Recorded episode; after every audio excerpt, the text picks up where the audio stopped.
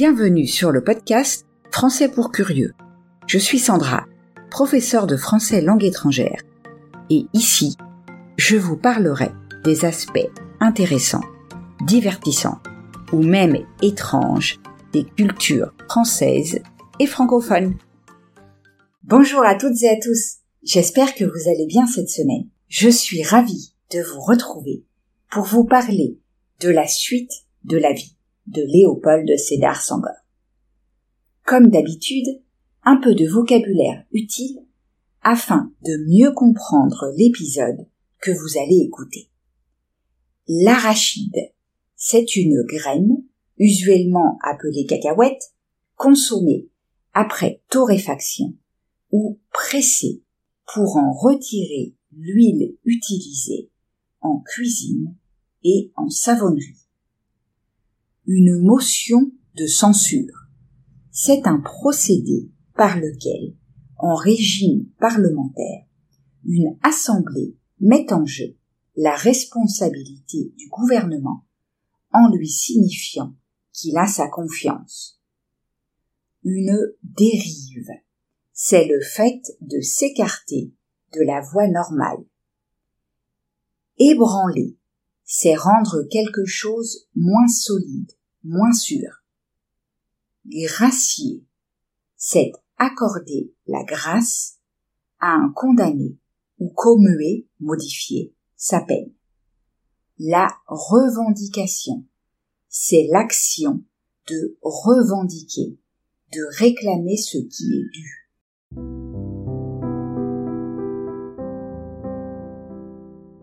Entrons maintenant dans le vif du sujet. Si vous vous souvenez, nous avons terminé l'épisode de la semaine dernière par l'accès de Sangor à la présidence du Sénégal. Voyons maintenant ce qui se passe suite à cette élection.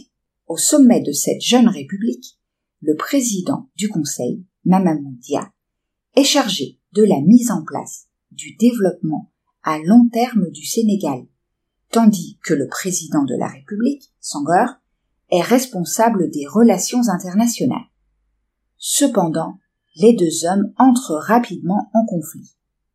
En décembre 1962, le président du Conseil, Mamamoudia, prononce un discours à Dakar intitulé Les politiques de développement et les diverses voies africaines du socialisme. Dans ce discours, il prône un rejet révolutionnaire des anciennes structures et une mutation totale qui substituerait une société libre et une économie de développement à l'ancienne société coloniale et à l'économie basée sur l'arachide.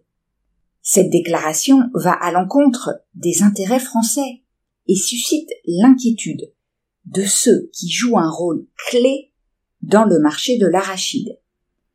En réponse, Sangor demande à ses amis députés de déposer une motion de censure contre le gouvernement.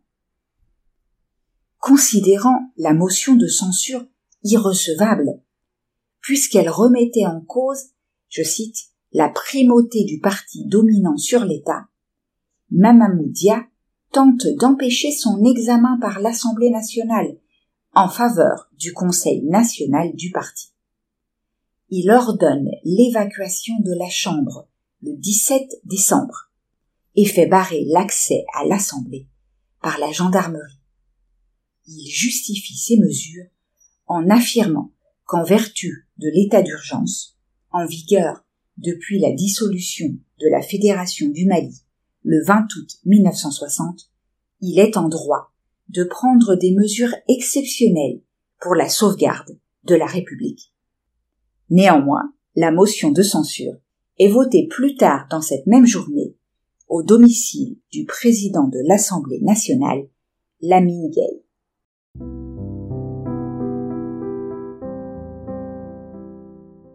Le lendemain, Mamamoudia est arrêté, accusé de tentative de coup d'État aux côtés de quatre autres ministres. Ils sont traduits devant la haute cour de justice du Sénégal du 9 au 13 mai 1963. bien que le procureur général n'ait requis aucune peine à leur encontre, ils sont condamnés à 20 ans de détention au centre spécial de Guédougou situé dans l'est du Sénégal.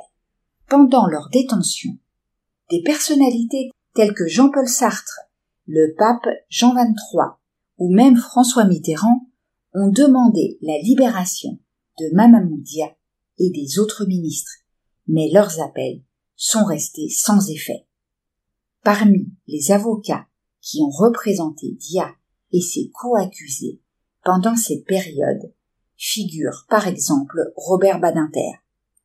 Cet épisode tragique de l'histoire du Sénégal demeure un sujet délicat, car de nombreux politologues et historiens considèrent cet événement comme la première véritable dérive politique du régime de Senghor.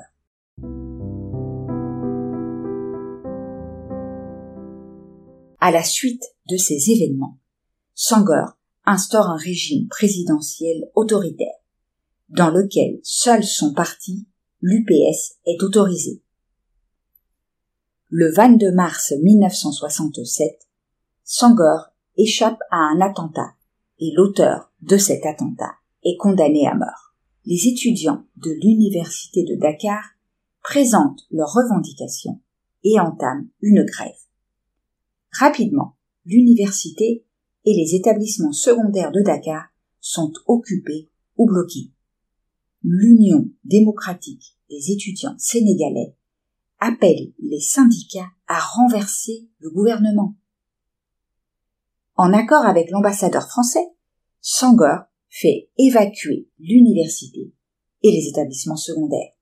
L'Union nationale des travailleurs sénégalais réagit à l'expulsion en lançant un appel à la grève générale, retirée quelques heures plus tard. Le soir même, Sangor annonce dans un discours la mise en place de l'état d'urgence, accompagné d'un couvre-feu et de la mise sous contrôle des lieux stratégiques par l'armée. En conséquence, l'université reste fermée pendant deux ans et les étudiants sénégalais sont enrôlés de force dans l'armée. Les professeurs qui ont soutenu le mouvement étudiant en refusant de corriger les examens sont révoqués. Par ailleurs, considérant que cette révolte était sous l'influence chinoise, tous les ressortissants chinois présents au Sénégal sont expulsés, à l'exception de ceux travaillant dans la culture du riz. Cette révolte, largement soutenue par la population dans tous les secteurs, ébranle le régime de Sangor. Il doit céder à certaines revendications, notamment celle d'avoir un Premier ministre, ainsi que des augmentations des plus bas salaires. D'un autre côté, au cours des années 1970, Sangor réussit à mettre en place un système éducatif performant.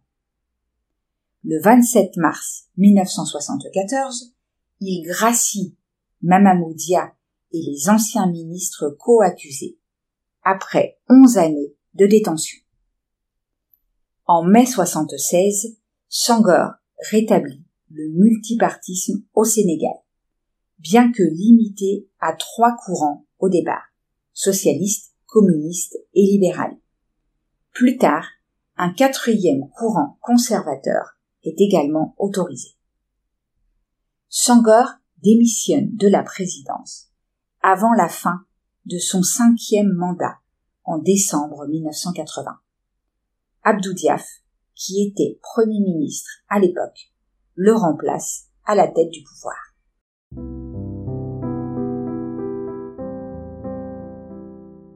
Je souhaiterais maintenant aborder le thème de la francophonie. En effet, il est largement reconnu comme l'un des pères fondateurs de la francophonie. Sangor a apporté une contribution significative à la promotion de la langue française et à la fondation de la francophonie. Il a été le vice-président du Haut Conseil de la francophonie. En 1962, il rédige l'article fondateur intitulé Le français, langue de culture, dont est extraite la célèbre définition.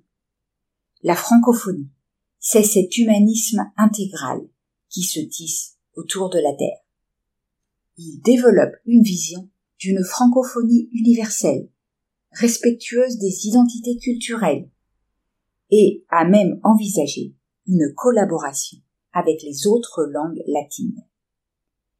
En 1969, il envoie des émissaires à la première conférence de Niamey avec le message suivant la création d'une communauté de langue française sera peut-être la première du genre dans l'histoire moderne.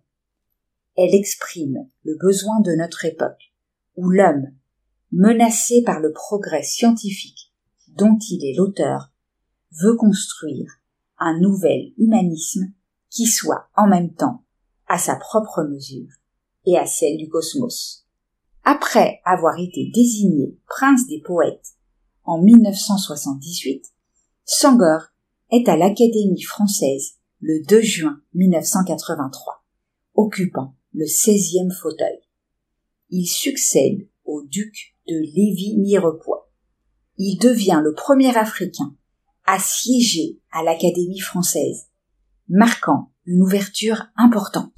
La cérémonie d'intronisation de Sangor à l'Académie française a lieu le 29 mars 1984, en présence du président de la République, François Mitterrand. En outre, Sangor a été membre de l'Académie des sciences, arts et belles lettres de Touraine dès sa fondation en 1988, en hommage à ses années de jeunesse en tant que professeur agrégé au lycée de Tours. Sangor affaibli par la maladie, passe ses dernières années aux côtés de son épouse à Verson, en Normandie, où il décède le 20 décembre 2001. Ses obsèques ont lieu le 29 décembre à Dakar, organisées par le président Abdoulaye Wade, en présence d'Abdou Diouf, ancien président, de Raymond Forny, président de l'Assemblée nationale française, et de Charles Josselin, secrétaire d'État chargé de la francophonie. Il est important de signaler que le président français de l'époque, Jacques Chirac, et le premier ministre Lionel Jospin n'ont pas assisté aux funérailles, ce qui a suscité une vive polémique. L'académicien Éric Orsena a même écrit un point de vue intitulé J'ai honte dans le monde. Dans les milieux littéraires poétique. L'absence des deux principaux responsables politiques français aux obsèques de Sangor a été fortement critiquée. Le corps de Sangor repose au cimetière catholique Bel Air à Dakar, où sa veuve Colette Sangor l'a rejoint en 2019.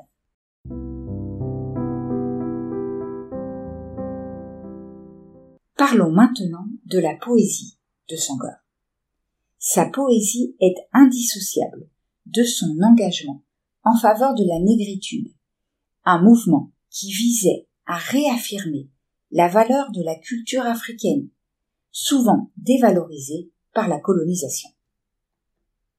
Pour Sangor, poète et homme politique, la négritude était un moyen de rétablir la fierté et la dignité de l'Afrique, notamment en restaurant sa langue et son histoire. Au fil de ces recueils, la poésie de Sangor évolue, passant de la reconnaissance de la culture noire en elle-même à une aspiration vers un idéal plus vaste, l'avènement d'une civilisation de l'universel. Sangor devient ambassadeur d'un esprit nouveau, défendant un monde imprégné de valeurs métisses. Par exemple, dans son recueil Éthiopie, il associe la racine grecque Aéthiope, signifiant brûlé ou noir, à l'espace géographique africain.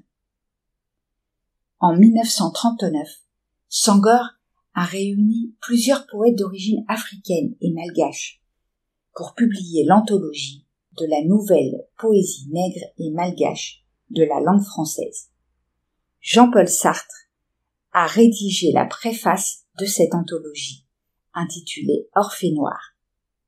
Le choix des contributeurs visait à représenter la diversité des territoires d'origine. Enfin, en ce qui concerne les nombreuses œuvres poétiques, je souhaiterais m'arrêter sur cette poésie symbolique. Qui est vraiment l'homme de couleur? Homme blanc. Quand je suis né, j'étais noir. Quand j'ai grandi, j'étais noir. Quand je vais au soleil, je suis noir. Quand je suis malade, je suis noir. Quand j'ai peur, je suis noir. Quand je mourrai, je serai noir. Tandis que toi, homme blanc, quand tu es né, tu étais rose. Quand tu as grandi, tu étais blanc. Quand tu vas au soleil, tu es rouge. Quand tu as froid, tu es bleu. Quand tu as peur, tu es vert. Quand tu es malade, tu es jaune. Quand tu mourras, tu seras gris. Alors dis-moi de nous deux, qui est l'homme de couleur? Je vous laisse sur ces quelques mots, qui, au-delà des critiques que l'on peut adresser à l'homme politique, reste un exemple de la poésie et de la pensée de Senghor.